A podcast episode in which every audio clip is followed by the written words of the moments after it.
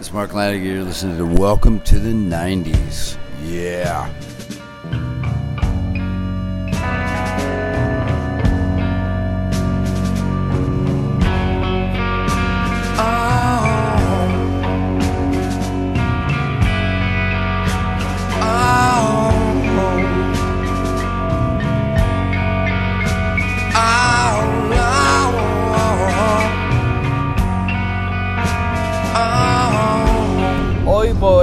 En esta temporada no estamos en los estudios de Subterfuge Radio, tampoco estamos en los estudios de Radio Utopía. Voy conduciendo dirección Elche. Allí, esta noche, en el Gran Teatro, Mar Lanegan ofrece su segundo concierto de su gira española. En este Road Trip Podcast iremos tras la pista del músico, tanto en Elche como en Valencia. La idea, mi idea idílica, es poder hacer una pequeña entrevista una pequeña charla y grabar alguna canción directamente desde la mesa de sonido, en buena calidad. Eso sería volver a Madrid con un buen trofeo. Pero también sé que es prácticamente imposible que un músico dé una entrevista mientras está de gira y mucho menos que te dejen grabar el concierto. Al margen de todo eso hay que sumar que somos un medio prácticamente invisible, muy muy pequeño. Aún así, parecía que la puerta se iba a abrir cuando hace unas semanas hablábamos por teléfono con Alain Johannes, pero tampoco. Luego os quiero contar lo que ha pasado con Alain Johannes, porque tenemos unos cuantos kilómetros por delante para ello. Acabamos de abandonar la Comunidad de Madrid, hemos entrado en Castilla-La Mancha, me he comido un pequeño atasco, típico de un viernes, en las salidas de Madrid. Estamos a 275 kilómetros más o menos de llegar a, a Valencia porque como sabéis allí toca Mar Lanegan. Es un día especialmente soleado, el termómetro marca 20 grados. En la Nacional A3 la verdad es que hay poco tráfico ahora mismo, no son ni las 3 de la tarde, o sea que imagino que un poco más tarde se, se liará más. Y como sabéis, pues bueno, hoy y mañana vamos a hacer este programa especial en busca de Mar Lanegan. Es un programa que tengo muchas ganas de hacer. Como ya dije al principio de la temporada, tengo muchas ganas de salir del estudio, de hacer cosas nuevas, de ir a tiendas de discos y creo que de alguna forma hay que bautizar estos programas donde cogemos el coche y, y nos largamos. No sé si el término en inglés road trip podcast recogería bien esta aventura. No sé si unas semanas después se pondrá de moda en otras emisoras o no, seguramente esto se lleve haciendo mucho tiempo. Lo que pasa que para mí es nuevo. Hablar de Marlanegan es hablar de uno de los últimos iconos que tenemos de la música de los años 90. Ayer estuve en Santiago y gracias al grupo de Telegram de Bienvenida a los 90 hemos podido escuchar el concierto y ver algunas fotos, aunque como bien apuntaba este amigo oyente, es complicado hacer una buena foto a Marlanegan porque se, se mantiene en la sombra del escenario. Seguramente igual que su música. Conduciendo por estas carreteras tan infinitas y viendo esta estepa castellano-manchega, uno se hace muchas preguntas. Por ejemplo, ¿qué restaurante es el adecuado para hacer una pequeña parada y comer algo? Estoy seguro que los músicos que se patean estas carreteras durante todo el año saben perfectamente dónde están los buenos sitios. Si no recuerdo mal, había un libro de algún músico o alguna persona relacionada con la música que describía eso también, dónde estaban los mejores sitios para hacer algunas paradas, dónde ponen el mejor pinche de tortilla. Bueno, la intención para esta noche es clara. Primero disfrutar del concierto, por supuesto, y poder contarlo en el programa. Segundo, eh, y más complicado, porque ya he estado intentándolo antes de ir a Elche, es hacer una pequeña entrevista con Marla Regal. Por lo tanto, es muy difícil, yo lo sé, pero hay una baza importante. Ahora, en 2019, los músicos, para vender más merchandising, lo que hacen es que se bajan del escenario. Se bajan del escenario, se hacen la foto contigo, te firman el disco, mientras que tú pagues los 15-20 euros que cuesta. No es nada nuevo, por supuesto, pero sí diferente a lo que ocurría en los años 90. Era muy difícil que una banda, tras terminar un concierto, pues se bajara del escenario y se pusiese en una esquina a firmar sus discos. Entonces, si Mark Lanegan esta noche hace lo mismo, pues bueno, ahí habrá una pequeña opción de decirle que, somos Bienvenidos a los 90, un programa que habla sobre aquella década y que nos gustaría mucho hacerles hacerle unas preguntas. Otra de las finalidades que tiene este viaje es grabar el concierto. Pero no grabar el concierto con una grabadora y ya está, sino intentar grabarlo desde la mesa de sonido para poder retransmitirlo. Si la entrevista es difícil, creo que esto es prácticamente igual de difícil. Primero porque somos un programa pequeño y de repente imaginar un poco la situación, ¿no? Estás allí con tu técnico de sonido y te viene un chaval con una grabadora Tascam diciendo que te quiere grabar el concierto y que lo va a emitir en su programa. Creo que no va a ser nada fácil, pero tenemos dos oportunidades, esta noche en Elche y mañana en Valencia. Lo mismo, si hoy me ven y mañana me vuelven a ver, pues se, apiadan un poco de mí y dicen, venga, déjale que grabe por lo menos una canción, un par de canciones. O todo lo contrario, de repente esta noche llego, le digo que quiero grabar el, el concierto y me dice que sí. Es un misterio, la verdad. Y eso es lo bonito de este viaje, que no sabemos qué va a pasar. Bueno, tú tal vez sí, porque ya habré puesto información, y habré subido fotos, y habré hecho algún spoiler seguramente. Pero yo ahora mismo, a día de hoy, viernes, casi las 3 de la tarde, no tengo ni idea de qué va a pasar en este viaje. Solo sé que hoy salgo de Madrid y que el domingo a eso de mediodía regreso. Dentro de lo malo, después de intentar hablar con promotores, después de intentar hablar con las personas que traen al músico a España sin obtener respuesta. Dentro de lo malo, ¿qué puede ocurrir? Pues que el domingo volvamos tranquilamente, habiendo disfrutado de dos conciertos de Mark Lanegan en nuestro país. Y ya está. Bueno, pues si eso es así, tampoco, tampoco está mal, ¿no? Creo que es una buena noticia salir y ver a este hombre.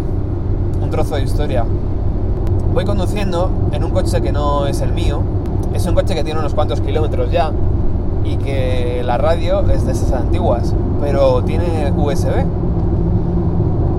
Me, he traído un USB con, con música, con varios discos de Marlanegan para que me vayan ambientando el viaje.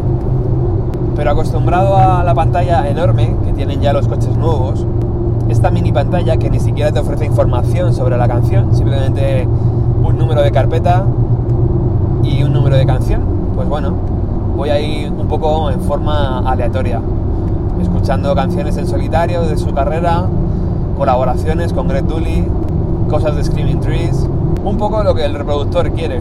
Y la verdad es que no me parece mal que sea él el encargado de pinchar la primera canción de hoy. Bienvenida a los 90 desde la autopista del Este kilómetro 105 de la A3. Esta noche en Marlanegan en Elche, mañana en Valencia.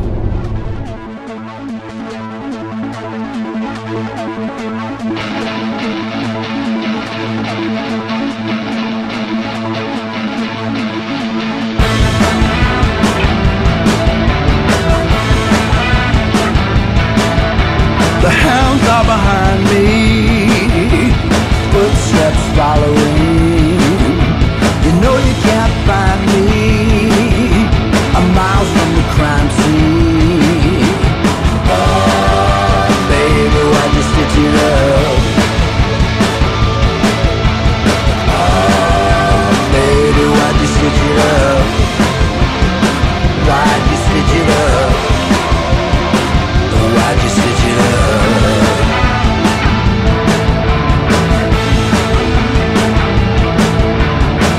dancing on the hillside,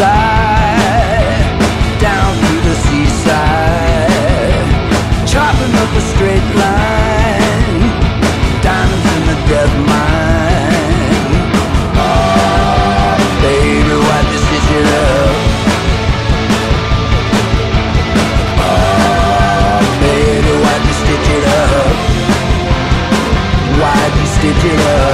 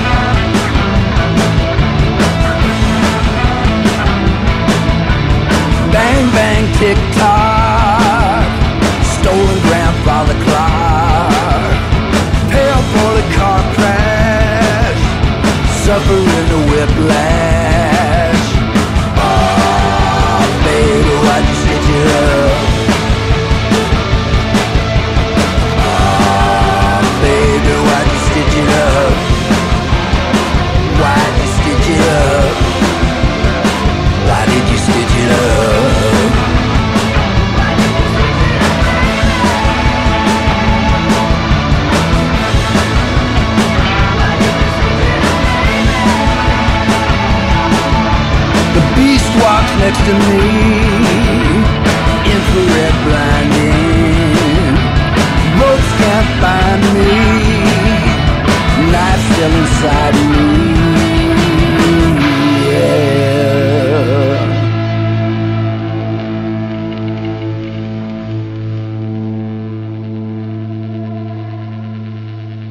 Estoy en esa etapa de mi vida donde musicalmente solo Greg Tully, Mark Lanegan, Alain Johannes y gente así es capaz de, enseñarme el camino. No tengo ni idea de por qué, pero es así, es lo que siento ahora. ahora. Creo que este viaje además tiene mucho sentido. Y esto que os voy a contar, la verdad es que no tiene nada que ver con Mark Lanegan, pero recuerdo cuando fui a Seattle, recuerdo que alquilamos un coche y que nos fuimos a Aberdeen, el pueblo natal de, de Kurt Cobain. Recuerdo, por supuesto, aquel viaje de una forma increíble y, y aquel pueblo, pero sobre todo recuerdo aquellas carreteras infinitas y cómo el asfalto producía un ruido muy intenso dentro del coche. Es un asfalto diferente al que tenemos aquí en España, pero allí era como muy, muy... Y me llamaba mucho la atención, claro. Iba camino de un pueblo que no conocía, pero que sabía que había sido muy importante para uno de los músicos que más ha influido en la década de los años 90. Volviendo a Mark Lanegan, no sé si habéis podido escuchar una entrevista telefónica que hicimos a Alain Johannes. En aquella entrevista, el bueno de Alain nos decía que, que por favor le, dijera algo si, no conseguía hacer una, una entrevista con una charla con Mark Lanegan. Y como tenemos muchos kilómetros por delante todavía, os quiero contar cómo y de qué forma estuve durante una semana trabajando para que Alain Johannes estuviera en Madrid el día 13. Fue una semana que me va a resultar complicada olvidar. Empezó con la petición del músico diciendo que quería ir a Madrid y acabó muy mal, la verdad. Pero bueno, eso os lo voy a contar después. Menos mal que tengo... Me siento un poco, un poco Darcy, la bajista de Smashing Pumpkins, cuando enseñó aquellos pantallazos de WhatsApp y tal. Yo me siento un poco igual porque tengo la conversación con Alain en, en WhatsApp y se me queda cara de tonto después de haber trabajado durante una semana. Pero bueno, eso os lo cuento ahora después, ¿vale? Ahora vamos a escuchar una canción, es una versión, en verdad, de aquella banda mítica, Eleven. Una canción que está hecha por Greg y Mark Lanegan.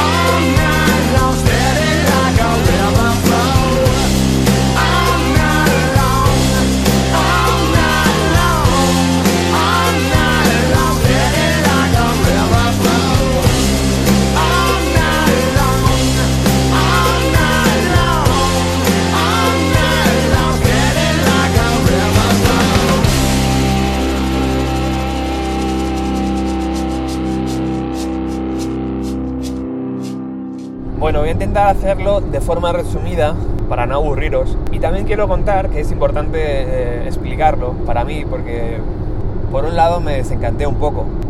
Y explico por qué, ¿vale? Bueno, todo arranca cuando desde Bienvenido a los 90 nos ponemos en contacto con motivo del concierto que va a ofrecer, que ofrecería, que ofreció, en verdad, el día 14 en Barcelona. Creo que es una buena oportunidad, entonces escribo a los promotores de los conciertos y me responden que sí, que, que no hay problema y que la entrevista se realiza a tal día, a tal hora, así que todo perfecto. Me dan un número de teléfono, cuadramos horario y realizamos la entrevista, que está disponible en el catálogo de programas de Bienvenido a los 90. Como se puede notar en la entrevista, hubo mucha sintonía, hubo pues lo que yo esperaba de un músico genial y de una persona maravillosa, ¿no? Mucha honestidad, súper amable y súper atento. Y cuando la entrevista acaba, cuando el programa de radio acaba, mejor dicho, yo me quedo hablando con él durante unos minutos y le digo que, qué pena que no, que no se haya podido cerrar una fecha en Madrid y me explicó que bueno, que había sido, que, que lo habían intentado, pero que finalmente la sala o el promotor o quien fuese no había podido cerrar el concierto. También me dice que bueno, que no me preocupe, que seguramente para el mes de abril del año 2020 venga a Madrid con su banda, con su trío, y que si no se puede traer al trío, que bueno, que él volvería para presentar el disco en acústico o, o como fuese. En esa conversación privada le vuelvo a repetir que para mí sería un acierto que produjera el próximo disco de Luz Casal. No sé por qué, pero llevo meses pensando que sería un acierto para ambos, ¿no? que se conocieran. Y es ahí cuando me dice Alain que, joder, pues que, que también le parece interesante y que apunte el teléfono y que vamos hablando. Total, que así lo hacemos. Me da su correo personal, le escribo, le pongo los datos, el enlace al programa y también le digo que si algún momento, que si en algún momento, por lo que sea, pasan por Madrid, pues que me avise y que, y que estaría encantado de poder saludarle o de poder ayudarle. Yo creo que él durante esos días empezó a pensar en la posibilidad de visitar Madrid y una mañana de sábado, la recuerdo perfectamente, me escribe y me, me dice que sí, que tienen ganas de ir a Madrid, que tiene muchas ganas de, de recordar su paso de cuando era niño, de ir a un tablao, de celebrar el cumpleaños de la persona que le acompañaba, que además yo no lo sabía, pero es el encargado de hacer los pedales Doctor No. Imagino que entre músicos será muy conocido. Y me dice que quiere hacer algo ligero, no, no por supuesto un concierto, sino, bueno, pues algo para fans, algo para, para poder conocer a fans, para poder estar hablando un rato con ellos y a lo mejor, pues bueno, tocar un par de canciones o tres. Así que podéis imaginar lo contento que me pongo, ¿no? En, ese, en esa situación. Contento por un lado porque digo, joder, voy a conocer a uno de mis músicos favoritos y por otro lado me cayó encima una responsabilidad. De, esto hay que hacerlo bien, no vale cualquier cosa. Tanto es así que Alain me dice que por favor le busque eh, algún hotel que yo conozca por el centro, que no sea muy caro y donde puedan dejar cerca la furgoneta con seguridad. Bueno, yo empiezo a mover mis hilos, empiezo a preguntar por aquí y por allí. Primera opción para hacerlo son las oficinas de Subterfuge, que como sabéis están en el centro de Madrid y que además son unas oficinas muy chulas para poder hacer algo así, pequeñitas, bueno, musical, históricas, pero cuando se lo propongo al sello, por supuesto, me dicen que, que ven un poco complicado meter a tanta gente aquí, fin de semana, bueno, lo ven un poco difícil. Entonces, bueno, yo me pongo a buscar plan B. Los días pasan, me pongo en contacto otra vez con Alain, le digo que estoy buscando el sitio, que estoy muy emocionado y también le digo que, que, que bueno, que sería genial para, para los seguidores poder grabar poder escuchar alguno de los conciertos que está dando, ya que en muchas ciudades se va a quedar sin ir, sería guay poder escuchar, poder grabar y poder escucharlo. A él le parece muy buena idea y se pone a ello. De hecho, unos días después me dice que seguramente el show de París sea el elegido porque tenía buen feeling y porque lo pudo grabar. Eso aproximadamente a mitad de semana, para que os hagáis una idea. Podéis imaginar que con tan poco margen de tiempo es complicado conseguir un sitio en Madrid, donde además pudieran aparcar la furgoneta bien, pero al final me pongo en contacto con el Picnic, que es un bar muy céntrico y además donde tiene abajo una pequeña sala para este tipo de cosas ideal. Llegamos a un acuerdo con el picnic y en paralelo también me pongo a trabajar con Gaby, el diseñador del logotipo de Bienvenido a los 90, para hacer un cartel a la altura. Con todo esto activo, me pongo en contacto con Alain otra vez y le digo que, que bueno, que estas son las opciones y tal. Y en esa conversación de WhatsApp drásticamente cambia el tono. No el tono, eh, porque yo no le estaba escuchando, pero sí la forma de escribir. Y ya me dice que a partir de ahí lo hable con su representante, que es el de los pedales Doctor No. Esto fue antes de la fiesta del 40 aniversario de la Sala Sol. Así que me extrañó un montón, porque hasta ese, hasta ese momento eran conversaciones tú a tú con Alain, pero me adapto y si él dice que tengo que hablar con el que lleva la gira, pues, lo, pues no me queda otra. Así que le escribo, le explico lo que queremos hacer y él me responde un mail súper correcto diciendo que, que, estas, que estas serán sus necesidades.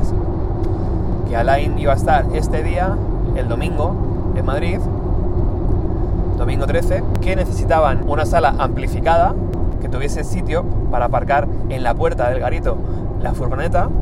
Todo esto estaba escrito y que por tema de agendas llegaría a las 4 de la tarde, creo que era, y que estaría una hora exacta con los fans de Madrid.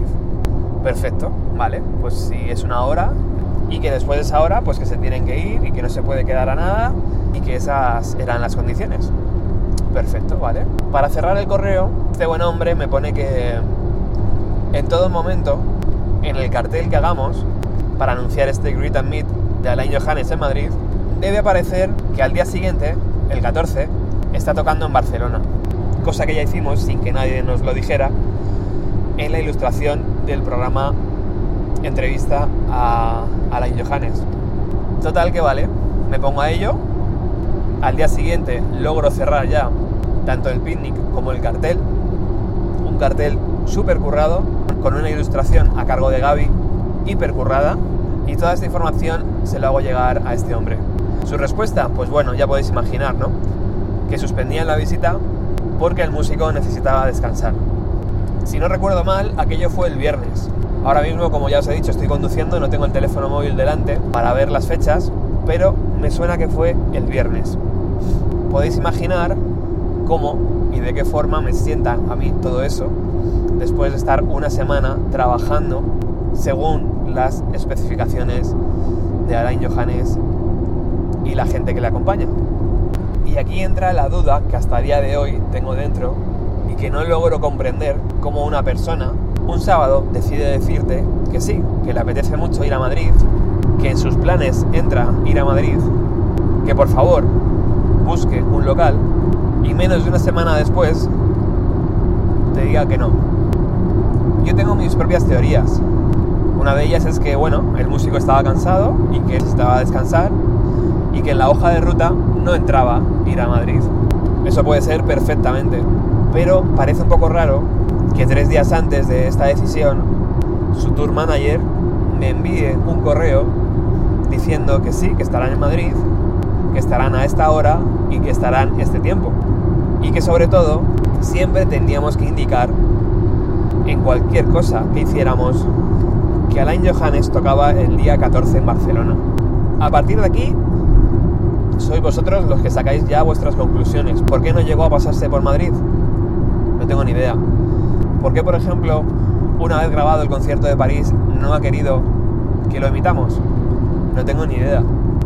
Lo que sí sé es que yo no me dedico a esto, yo no soy un promotor de conciertos, e invertí una semana en hacer un trabajo para que alguien, no se sabe quién, finalmente influyera en el músico y le hiciera cambiar de opinión. Creo que al final me he enrollado más de lo que pretendía, pero es que eh, de verdad que lo llevaba, bueno, de verdad es que lo llevo dentro. Imagino que es la falta de costumbre de tratar con, con músicos. Y me costó, me costó estar ahí una semana bastante jodido una semana de trabajo y una semana y una semana después bastante jodido sin entender qué había pasado. De hecho todavía no lo entiendo. Y de hecho esto es un poco terapéutico. Contaros lo que pasó con Alain Johannes. Bueno, de ahí podéis entender mi miedo esta noche de acercarme a Marlanegan.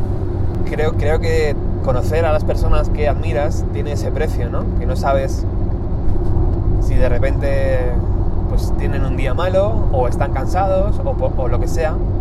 Bueno, dicho esto, por supuesto seguiré escuchando a Alain Johannes. Seguiré intentando que venga a Madrid, que venga bienvenido a los 90. Y ahora toca escuchar a Marlanegan.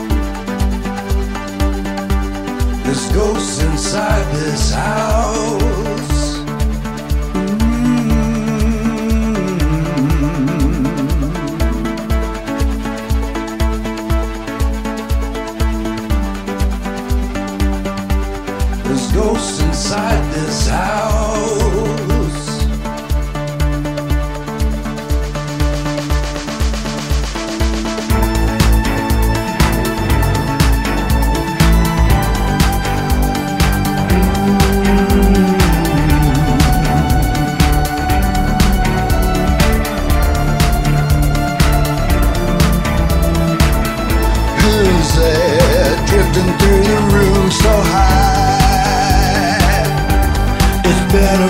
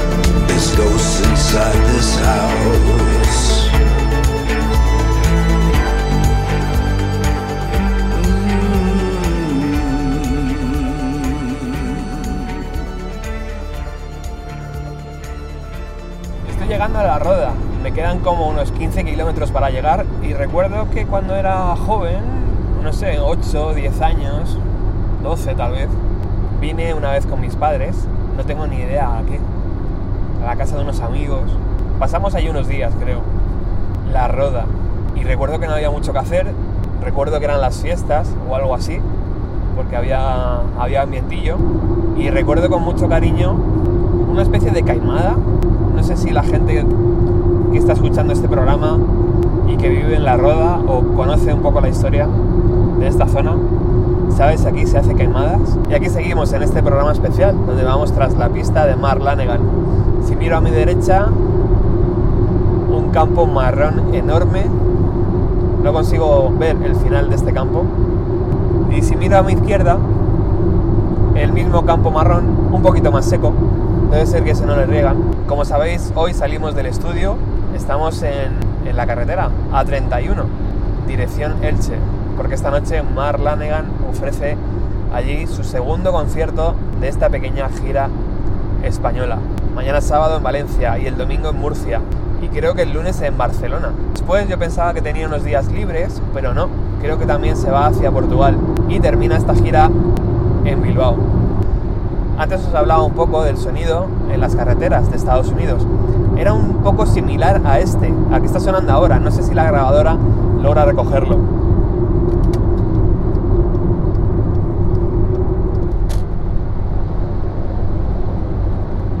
Este es el sonido europeo y este sonido americano. Realmente el sonido americano era mucho más fuerte que esto. ¿Y sabéis por qué me llamó la atención especialmente? Porque yo siempre escucho música cuando voy viajando. Y pensaba para mí, joder, esta gente, si quiere escuchar música, primero que tiene que subir mucho el volumen y segundo que es un tostón estar ahí escuchando ese sonido todo el rato. Bueno, acabamos de entrar en la provincia de Albacete y en la carretera ha cambiado. Se nota que aquí hay dinero. Albacete Forever. El otro día estaba escuchando un concierto de Mark Lanegan en Glastonbury, en el festival de Glastonbury.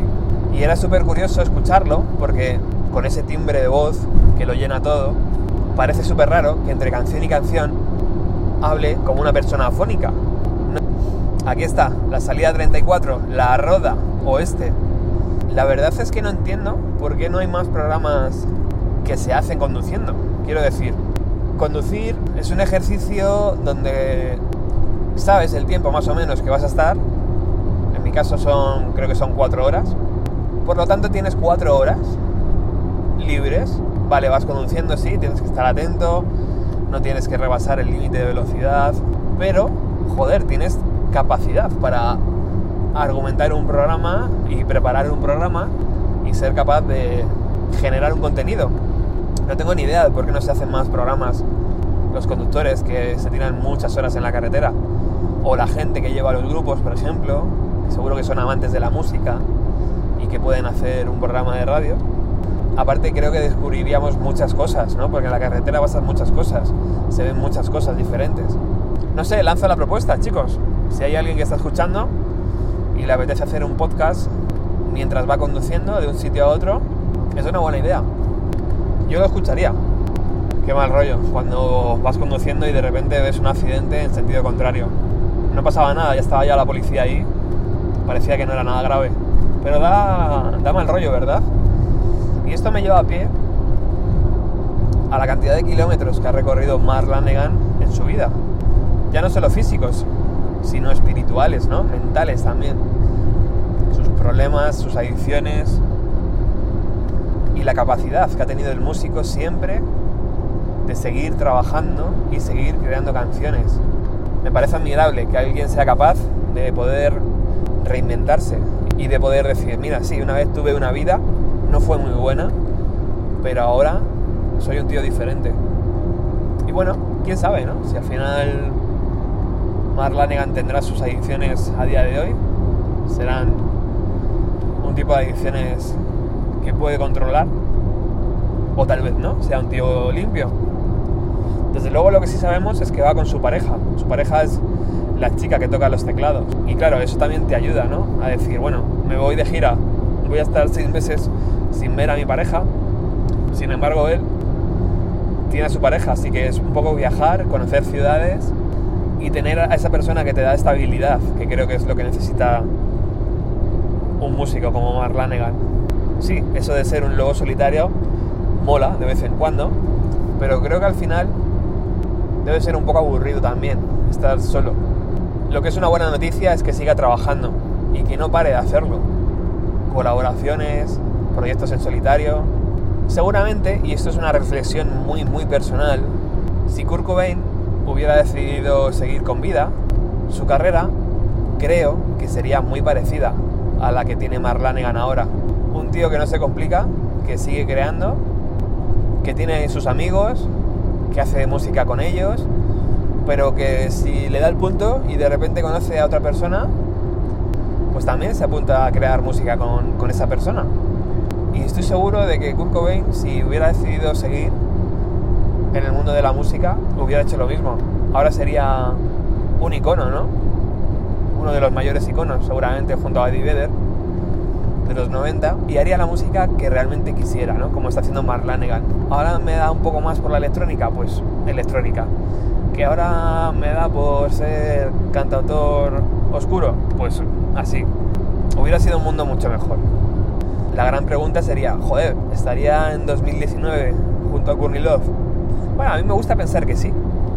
Me gusta pensar que hubieran sido capaces de criar a su hija y de entenderse como pareja, ¿no? Courtney Love y Kurt Cobain, madre mía, vaya pareja. La cantidad de historias que tienen ambos. Por cierto, otro que también tiene muchas historias y que parece que las quiere contar es Mark Lanegan, ¿no? Tengo muchas ganas, tengo mucho interés en poder leer ese libro donde cuenta sus recuerdos. Imagino que más buenos recuerdos que malos. Seguramente tengamos que esperar unos meses. Ahora saldrá la edición en inglés y espero, cruzo los dedos para que alguien sea lo suficientemente valiente de traducirlo y sacar la edición en castellano.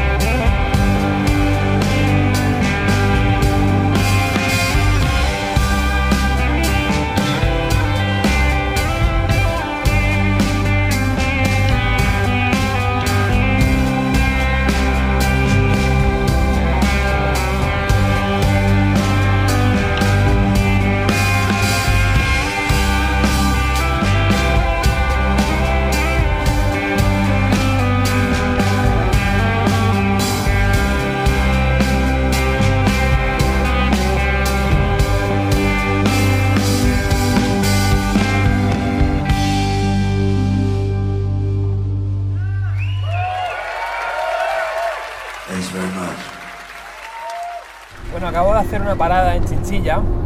Una parada para tomarme un bocadillo de tortilla y una Coca-Cola y un café. Creo que estamos como unos 150 kilómetros más o menos de llegar a Elche. Y he parado en un sitio, la verdad es que no me he quedado con el nombre, pero era, era muy peculiar. Ese típico sitio de carretera que dices, pero ¿cómo es posible que esto se sostenga? Un sitio donde en la barra, no en la barra donde te ponen el café, sino en la barra hacia adentro, hacia donde están los trabajadores, parece que ha explotado algo. O sea, están todas las libretas sobre el mando de la televisión, encima del mando está la botella de agua, o sea, parece que ha pasado un huracán.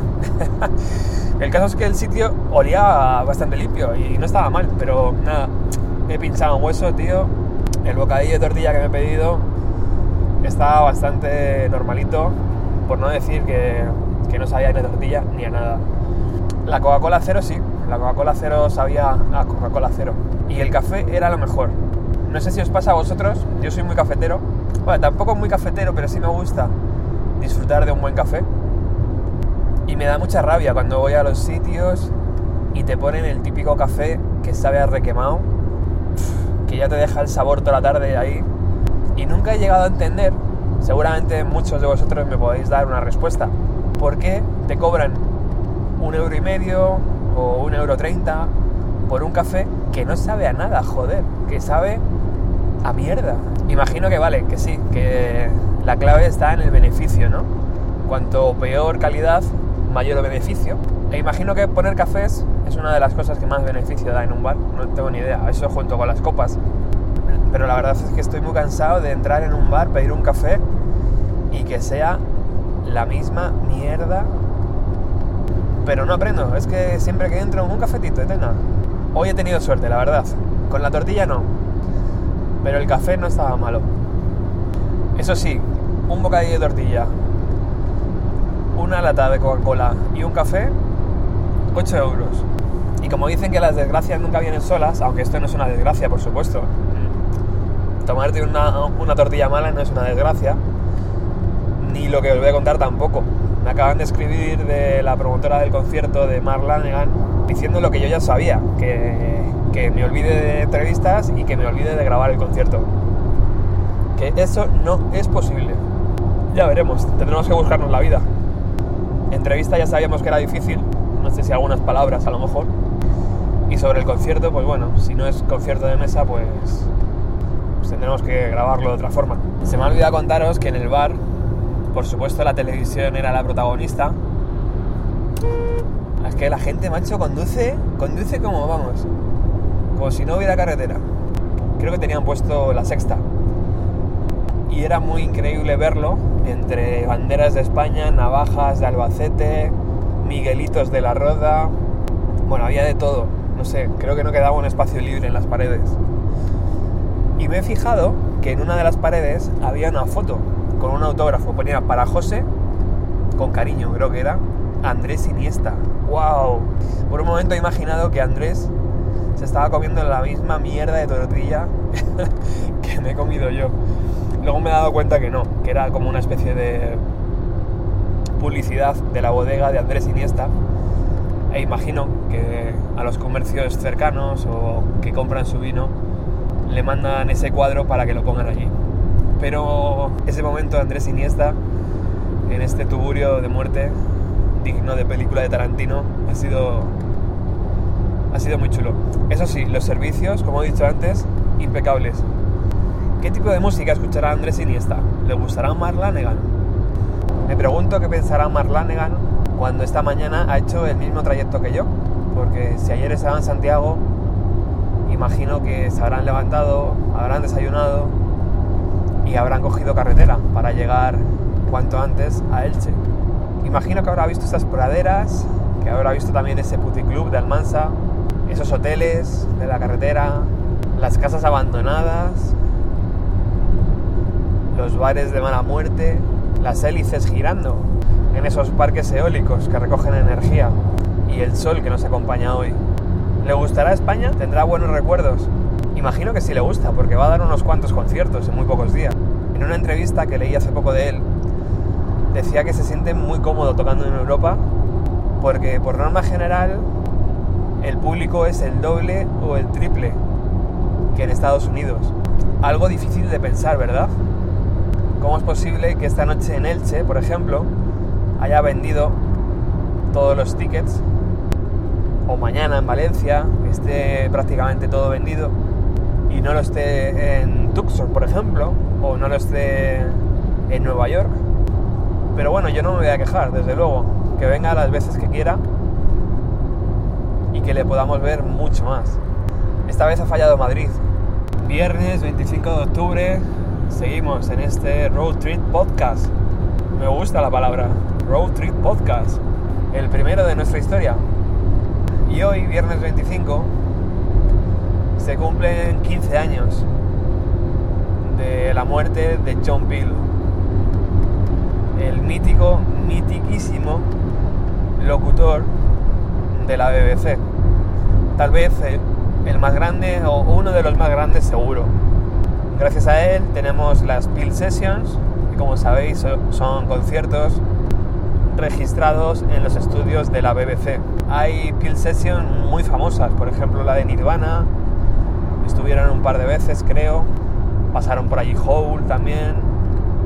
Un catálogo impresionante de grabaciones en directo. Hace poco, no tiene nada que ver, pero hace poco, en el programa El Sótano de Radio 3, hicieron un homenaje a, a Siniestro Total. Y me pareció grandioso cómo lograron mezclar Sex Museum, por ejemplo, haciendo una versión de Siniestro Total. Yo pensaba para mí que, joder, esto debería ser la radio, ¿no? Intentar crear ese tipo de canciones que antes no existían y ahora sí. Está claro que no es fácil y mucho menos hacer una spill session.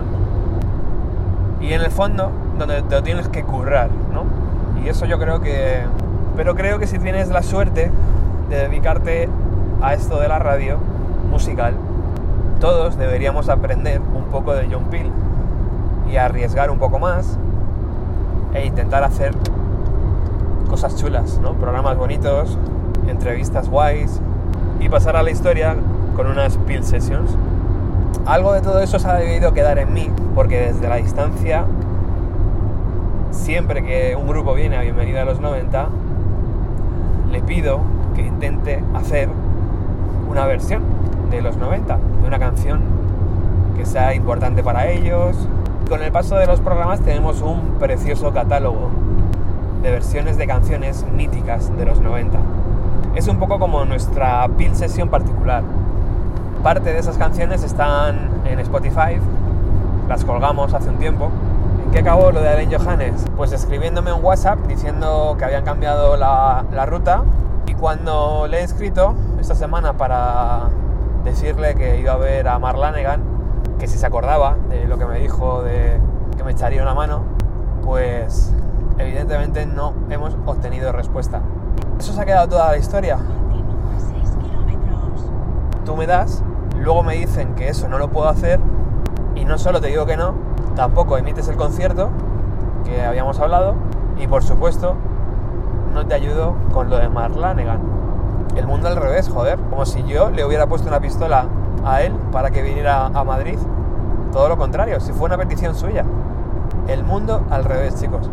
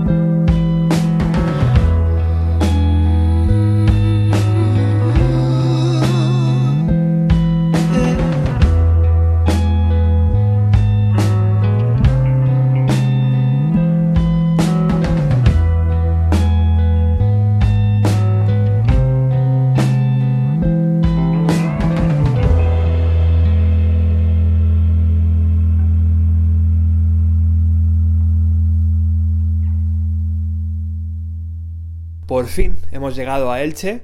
Yo tenía una idea como muy romántica de hacer este viaje en plan low cost, pero no por necesidad, sino por meterme un poco en el papel, ¿no? Y decir, joder, estoy aquí en un hotel o un hostal y me está mirando una cucaracha, no sé. Quería hacer eso, al final me he rajado. Soy un rajado de la hostia y me he cogido un hotel normal. Estoy en un hotel de la cadena Ibis y según San Google, el Gran Teatro de Elche está como una media hora caminando en línea recta. Así que bueno, voy a ir preparando las cositas porque en breve nos ponemos en marcha hacia el concierto de Mark Lanegan esta noche, aquí en Elche.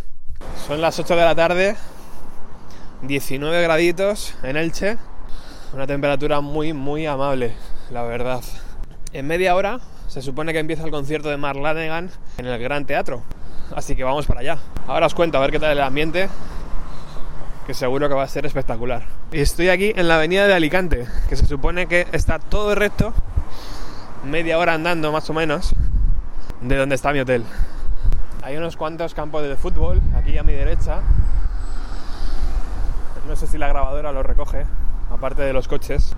Y estaba pensando qué hará Mark Lanegan después del concierto. ¿Se irá con su pareja a tomar algo? ¿Se irán a algún bar de copas todos? Hay que investigar cuál es el bar de la noche aquí en Elche.